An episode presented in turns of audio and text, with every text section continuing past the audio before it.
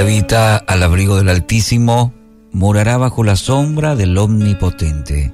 Diré yo a Jehová, esperanza mía y castillo mío, mi Dios en quien confiaré. Salmo 91, versículos 1 y 2. Tema para hoy, el título, Dios de toda esperanza. Estos dos versículos bien conocidos tienen su énfasis en la intimidad con Dios. El salmista resume los principales atributos o nombres para referirse a Dios. Elión, Altísimo, Shaddai, Todopoderoso, Yahvé, Jehová, Elohim, Dios. Solo quien desarrolla una intimidad profunda con Dios lo conoce a plenitud. Hay un reconocimiento, vemos aquí en el salmista, reconocimiento de su majestad, de su poder, de su dominio. No es una simple teoría, no es una cuestión de cumplir una lista larga de requisitos. La pregunta que nos lleva a esto es, ¿cuánto conocemos a Dios? O mejor sería, ¿cuánta intimidad tenemos? Usted tiene con Dios. Los términos habitar y morar evidencian que el salmista anhelaba una relación profunda, cercana con Dios. Aunque esta frase aquí de Calvino, Juan Calvino dice, aunque muchos hablan de la providencia de Dios y dicen creer eh, que Dios cuida a los suyos, pocos están dispuestos a dejar su seguridad completamente a Él. A través de la historia, de toda la historia, eh, en este caso cristiana, encontramos personas que han rendido toda su vida a Cristo. Así también personas que dicen tener fe, pero en el diario vivir demuestran que viven presa del temor, de la ansiedad, de la preocupación.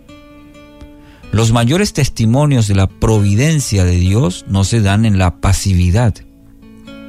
La fe desarrolla sus músculos en las pruebas, en las adversidades. Cuando reconocemos nuestra necesidad de Él y tomamos la firme decisión de acercarnos más a Dios, de conocer más a aquel que todo lo puede, al Todopoderoso, al, Altísimo, al Omnipotente, como lo está haciendo el salmista en estos dos versículos bien conocidos, pero bien profundos y a la vez desafiantes para nosotros, porque nos toca a nosotros, a usted y a mí, enfrentar en este tiempo situaciones, momentos, y queda a nosotros el poder decir, Tú eres altísimo, tú eres poderoso, puedo morar bajo la sombra de ese Dios. Tú eres mi esperanza, tú eres mi castillo, tú eres mi Dios, en ti confío. Y nos desafía, nos deja la tarea a cada uno de nosotros. Cuanto más le conozca, y, no hablo de la, de la teoría, hablo de realmente conocer a ese Dios eh, depender de Él, experimentar la seguridad que solo puede o viene de Él. Entonces su promesa afirma que Él será Dios de toda esperanza. Y anhelo eso hoy para su vida, que pueda experimentar. Para ello, mi querido oyente, acérquese a Dios. En muchos casos va eso ser volverse a Dios que el mensaje constante al pueblo de Dios, vuélvanse a Dios. Así que hoy, iniciando esta semana, hoy puede cambiar sus temores por la fe en aquel que todo lo puede. Entonces, ¿qué le parece si hacemos nuestra, haga suya esta declaración? Yo haré también la, en mi vida esta declaración del salmista pueda decir hoy, diré yo a Jehová, esperanza mía y castillo mío, mi Dios en quien confiaré.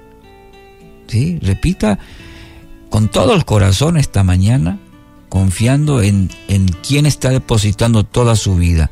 Mientras más conozca a ese Dios todopoderoso, va a experimentar sus planes, su providencia, como hemos dicho anteriormente.